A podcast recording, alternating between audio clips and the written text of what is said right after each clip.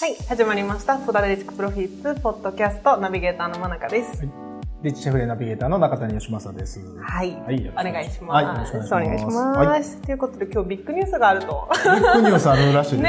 ねというはことで、そう、今ね、撮っていただいてるカメラマンさんが、が結婚しました。ねおめでとうございます。選手ですね。選手ですね。なんと、年下の、年下の。4つも下の奥さん。ね。そして7年待たせたという、なかなか罪深い。ね僕も7年待たして結婚したんですけどね。罪深いです罪。深くない。い いや、結果結婚したんでね。まあ最終はね、最終はね泣く泣くね、泣く泣く。泣く泣く？泣く泣く。泣く。本当ですか？いや、そんなもんです。いやでもいいと思います7年だって付き合って結婚するって相当なんか信頼関係できていや、それはそうでしょうね。ねでもね、それはそうやと思いますよ。うんえでもそのきっかけって何なんですかね？7年経って今結婚しようみたいな。どうなんですか？どうなんですか？もうその向こうの家族うんそろそろそろどうやねんと。もう、別れるか、結婚するかもそろそろ決めたってくれと。そういう年ですよね。うん、僕も同じです。もう全く一緒です。本当に全く同じはいじで。へえなるほどじゃあもうそういう周りからのっていうのもありき周りというかもう別れるか結婚するかどっちか選ばないといけないというね。なるほどそうそうそうたら一緒に降りたいなと別れる選択肢なんてないな 恥ずとかしいですけどね、それ。そうなんですよ。一緒に降りたいんですよ、みたいな恥ずかしいけど。でもそうですよね。なるほど、いいですねそそうそう。して今別れる理由がないというかね、逆に言うと。なるほど、うん。そうですよね。だって別に嫌いになってるわけでもないそうそう、タイミングだけの話で別れないといけないかうらね。ーん。まあ多少貧乏しながらでもいいんじゃないかというね。ですかね。今すごく幸せな。いやいや、どうかわからない。それはね、は い昨日もあの、舌打ちね、されました。えなんでですか？で買い物行くって言って、はいはいはい。まあ、次女が車で寝てたんで、はい。僕車で待ってたんですよね。はいはい。で、まあ、長女連れて、奥さんの方がはい。買い物に行って、で結構1時間半ぐらいうん。かかってるんですよね。なかなかですね。ずっと車で待ってて、はい。この時間なんやねんと、はい。めちゃくちゃもったいないと、はい。もうイライライライラしちゃったんですよね。ダメなんですけど。うんでもまあまあ、戻ってきた時に、結構時間かかったよねってうん、軽く言っただけなんですよ。はい。奥さんの荷物を預かりながはい。らトランクに入れて、ちょっと時間かかったよねって言っちゃったんですよね。はい。そしたら、その後ね、うんミュージックステーションかなんかやってたんですよ、はいテレビで。でそれが流れてたから、それに合わせて鼻歌歌っちゃったんですよね。はいほんだら、でした。あれ？やっちゃった？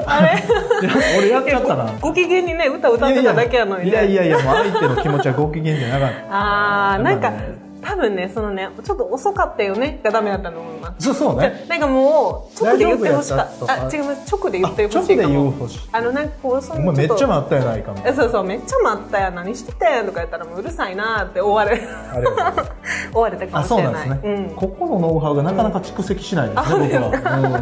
そうなんか変にこう優しそうに見せかけてこうチクチク言ってんなってるってなったんですよ。う んなるほど。多分ね。あ、でも逆のパターンもそうかも。そうでしょ。遠回しに言われた時ちょっと、はいはいえ、そんな言い方じゃなくてもストレートに言ったらいいのにみたいな。そうですよね勉強になるな ポッドキャスト勉強になりますあね。よかったですうんさすがリッチ。はいリッチ リッチ関係あるかな。あ、そういうことなんですね。多分多分わかんないですけどいや、わかりますわかりあます。なんとなく。うんうん。んそうかもしれない。そうそしたら多分気を笑いつけていきでましょうね、僕たち。はいこれから長いんで、まだまだね。そうですねはい幸せな結婚生活をそうです。応援してますということでね。はいということではいはい雑談終了ですそんなパチッと区切るもんなんですね。はい そうなんですね。はい、ということで今日のテーマ移りたいと思います。はい、で今日のテーマっていうのがちょっと待ってくださいよ。はい、そうです。えっと多くの起業家、まああそうですね、失敗する起業家シリーズちょっとお休みしてたんですけど、はいはい今日からまたスタートしようと思ってます。で、えっと今日のテーマっていうのが、あちょっとやっぱり多くのあの起業家の方ってすごい今真面目な方がすごく多いので、うんもうその成功するまではもう俺頑張んなきゃみたいな、もう真面目に楽しんだりとかそういう趣味とかする時間は置いといて。うんうん。そうそう自分を抑えてね。そうですそうです自分をどれだけ抑えれるかみたいなそうですそうですそうですで。それしてる自分もちょっと好きだったりかもするするかもしれないですけどあそれ違いますか？ねいやいや、わかる。あ、なんかね、そう、我慢してる自分が好きってわかりますよ、なんか。うん頑張ってる自分みたいなうんうんうんのももしかしたらあるかもしれいやいや、あないですけどるでしょうね。僕も企業当初そうでしたよ。う確かにーんでなんかそうまあそれもちろん真面目っていうところからも来てると思うんですけど、はいはいでもリッチはそれだと逆にこう成功しないんだようん。もうその成功する人っていうのはもう最初から楽しんでやってってると、うんうんうん。でその楽しんでやってるからこそその失敗っていうのも失敗じゃなくてこう次に、まあ、成功するためのそのステップの一つだとして考えれるっていうふうに言ってて、まあ、そういう考え方をできている人っていうのがあまりいないよっていう話をしてたんですけど。やっぱりさっきあの先ほどから分かる分かるっておっしゃっていただいてるんですけど、そういった状態でしたか？いや、絶対そう、そんな状態ですね。もう我慢すること以外、何もないと思ってましたよ。すすべてのことを我慢してビジネスに費やさないと、うんそのうまくいかないと思思い込んでました。だから朝早く来て絶対トイレ掃除してみたいなとこから、で家、ね、きっちり仕事して、もう家帰ったら瞑想してみたいなね。すべての邪念を捨てないと、じゃあね邪念。もうツルツルのお坊さんみたいなならんと成功しないって思ってたんですよね。でもまあそのリッチの言う成功の定義はどこに置いてるかわからないんですけど、やっぱその目標を達成する自分が達成掲げた目標を達成するっていうのをサクセスと呼んでるのかそのロバート・チャンネル・リーリーみたいに、はい。その目標を定めてその目標に突っ走っているそのこの過程こそが成功者の証なんだっていう、うん。その2つの考え方が多分あると思うんですけど、まあ、両方とも言えることなんですけど両方楽しむっていうことの方が達成もしやすいし、うん。その過程もはい。やっぱり成功者であるっていうことが結構、あの言えるんじゃないかなっていうのはあの僕はですよね。あの思いますね。13年ぐらい経営やってきましたけど気づいたのいつぐらいですか？いつなんでしょうね。でもね僕は遅かったと思いますよ、はいあのいろんな欲を満たしきってからな,、はいはい。なんで僕の場合は。なるほど。我慢して我慢して我慢して、でなんかうまく入ってきた時にはいはい。ドロドロドロみたいな。わかります？なんかこう人間の汚い部分がドロドロって出るんで欲がね。欲がなんか あれ？俺ってこんなやつやったんかな？みたいな、えなんか全部こう綺麗にまとってたつもりだったんですけどうん。ものすごい薄っぺらい殻やったんでしょうね。へだからやっぱそのドロドロ感たらなかったですね。もう湧き出る人間臭さというか。ー まあでもそれ我慢したからこそでしょうね。きっと我慢する前の中谷さんよ。りも欲が多分ねそう。爆発したんでしょうね。そうだと思います。うー。ん。だからよくケネディもミニレネゲードミニオーネな条件みたいなんで、はい。義務はなしみたいな。うーん。だからすごくやらなければならないっていう言葉を使う人多いですよ。起業家さんとはい。かビジネスマンの人で、うん。今日これやらなあかんねんみたいな、はい。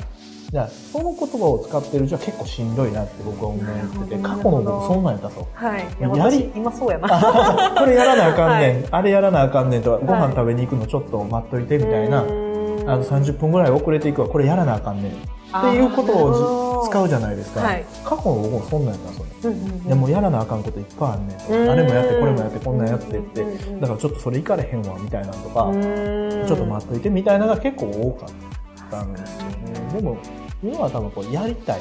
これやりたいねんあれやりたいねんとかうん。こんなんやってみたいねんっていう言葉に変わることによってこうすごくこう楽しいっていうフェーズに上がるんじゃないかなって感じはすごいしますよね。うん変えるにはまず自分が発する言葉からが大事なんですかね。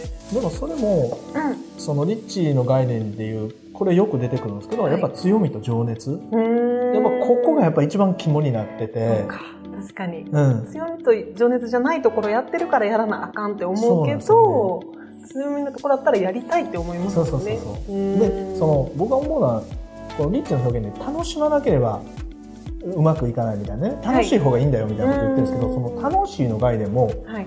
本来の楽しさって苦しさと楽しさっていうのが混在してるのが楽しさやと思うんですよね。で他の人が言ってるのはね楽さやと思うんですよ。成果上げれない。でなんかモヤモヤしてる人って楽な方楽な方に行くじゃないですか、じゃなくてリッチの言う楽しさっていうのはやっぱその才能とか強みとか情熱みたいなものと兼ね備えて前に推進するんで苦しさも含めて乗り越えれる推進力があるっていう意味だと思うんですよね。だからその楽しさを履き違えちゃいけないというかそこには苦しさというか、乗り越えていくようなその推進力のあるものがないとなかなか到達できないも場所やと思うんですよ。だただただ楽しましょうとかそういう話じゃなくて、ちゃんとその、苦しさが伴った楽しさっていうのが、そういう領域があるっていうことをしっかり知った上でやるっていうことがね、すごい大事なんじゃないかな。確かにそれにもやっぱり情熱がすごい必要ですよね、うん。情熱がなかったらその苦しさが苦しいだけで終わってしそうまなんですよね。で、やっぱ稼ぎ、うん。ちょっと稼ぎ出したらすぐ止まるんですよ。うん。その情熱がなかったりとか、その、自分の才能の領域でやらなければいけないっていう状態だったら、別にそのご飯食べれて家族、あの、それなりに過ごせてたら、まあええかみたいな。うん。うんうん、やらなければならないことは、もう置いておくじゃないですか。確かに、うん。そうですよね。必要がないかったらやらないでしょうねそうなんですよ。ね。何のためにやっているかわからなくなる。うん。だからそこにその強みとか才能、うん、情熱。ですねっていうのがすごく乗ってきた時に初めてその楽しいっていう領域に入ってくるような、まあ自分の過去の経験ではそうですね。だからもちろん苦しい我慢我慢の時期も過ごしたし、本当に楽しいだけの時期も過ごしたし、楽しいっていうのは楽、うん、楽をし続けるっていうはい。その時間のフェーズを過ごしたこともあるし、でもその両方の兼ね備えたところが本来の楽しさであるっていうのは、これなかなか、あの、理解してもらいにくいんだけど、あの、そういうのがあるっていうのは感じてますよね。うん。なるほだから楽じゃないですよ。ど、その楽しさは。そうなるにはまず何をすればいいんですかねやっぱりその、僕はその、自分の強みを洗い出すこと。うんこれ一番難しいんですよね。よね結局時間がすごいかかるんはい人と、まあそうじゃない人もいるんですけど、ただその強みの出し方として、もう世界ナンバーワンじゃないといけないみたいな出し方しないといけないってわけじゃなくて、その競合よりこの辺が強いみたいなね。うん。120%のところを探せって言ってるわけじゃなくて、競合が60点やったら70点のところで勝負しようぜみたいな話なんで、はいいろんな人と比べたら何もなくなるんですよ。うんだからセールスライティング。いや、寺本さんには語れへんから、これ強みじゃないよね、みたいな。うんうん。で、ね、えースピーク能力で、クスモセさんより、ちょっと、みたいな、これ負けてるからこれ強みじゃないとか、あーね、チャンク化してロジカルに伝えること、うん。いや、これ北岡さんには絶対語れへんし、ってなってきたら、あの強みってなくなると思うんですけど、そうじゃなくて、自分のマーケットで戦ってる競合とかと競った時に自分が強いところっていうのを探し出せれば、結構面白くなってくるというか、言ったら連戦連勝しだすんで、やっぱそれも成果が出だして楽しくなってきますしね実際の話は。しかもおそらくその業界で同じことをしててで、うん。ちょっとだけ自分の方が強いとしても、うん。他の人たちが多分アピールしてないですよねその部分を。そうそうなんですよ。って。ことは初めて、ね、言うわけで市場に言うから初めての人に、まあ、初めてのなんでしょうねこあの強みみたいになるわけですよね。うんうんそうしていければかなり独自の なんでしょう強みを見つけるというか気づけることができる。そうですよね。だから海の苦しみのところはやっぱしんどいんですよ。はい何してても。BGS のコーチングとかもやっぱ楽しいですやってる時は。うん8時間ぶっ通しでもうはいケロケロになって体重うん2、3キロ落ちても、2、3キロ落ちたんですか？あれ1回で2、3キロ落ちるんですよ、やってたら。え、何が、何が出てる？何出てるんでしょうね、あれ。なんか喋ってフラフラになってるんでしょうね。もうお水もあんま取ってないですもんね、きっと。だから、とっついんかな？なんかどうなんやろ体重落ちるんですよ、あれ。なんか。でも、すごい楽しいですよ。充実感がすごくて。体震えるんですよ、終わった後に。これが楽しいっていう。でもその前に準備期間、1モジュールで150時間以上使ってるから、だからそれは苦しいですよね。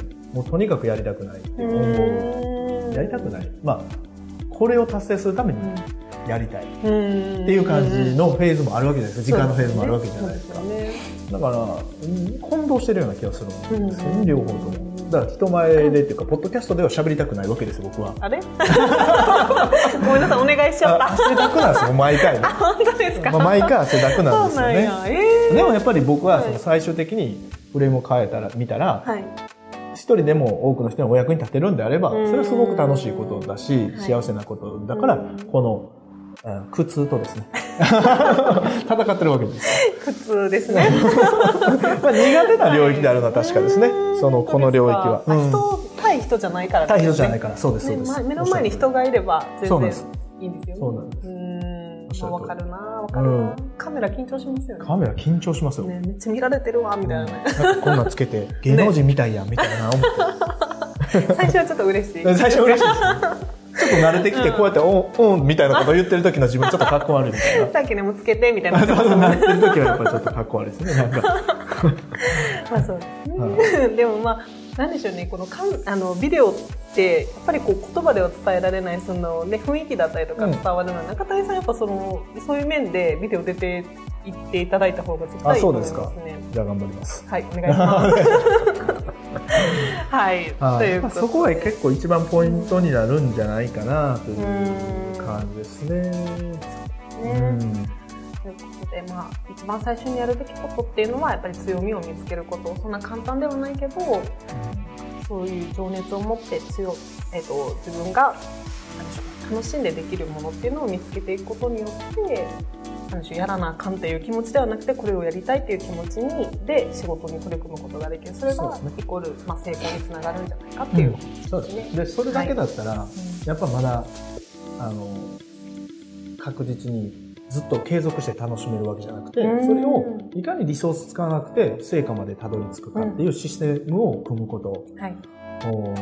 であったりとか、それをしっかり自分だけじゃなくて、スタッフの人とかパートナーにタスクで落とし込んで実行していくフェーズをしっかり組み立てることっていう、なんか、強み情熱は見つかりましたって、えー、空ごとだけ書いて、ワクワクだけしてう、ん。何も現状変わってないっていうことになると、今度はまた苦しみだけがやってくるようになるので、はい。しっかりその、自分の強みとか、あー情熱とかを見つけたら、うんあービジネスモデルに落とし込んで、いかにこれを短期間で、まあ、いついつまでに達成していくか。で、その達成いくためには、このタスクを誰がこなしていくかっていうところまで、えー決めれれば、その楽しさが継続するっていうようなイメージじゃないかなという感じがしますね。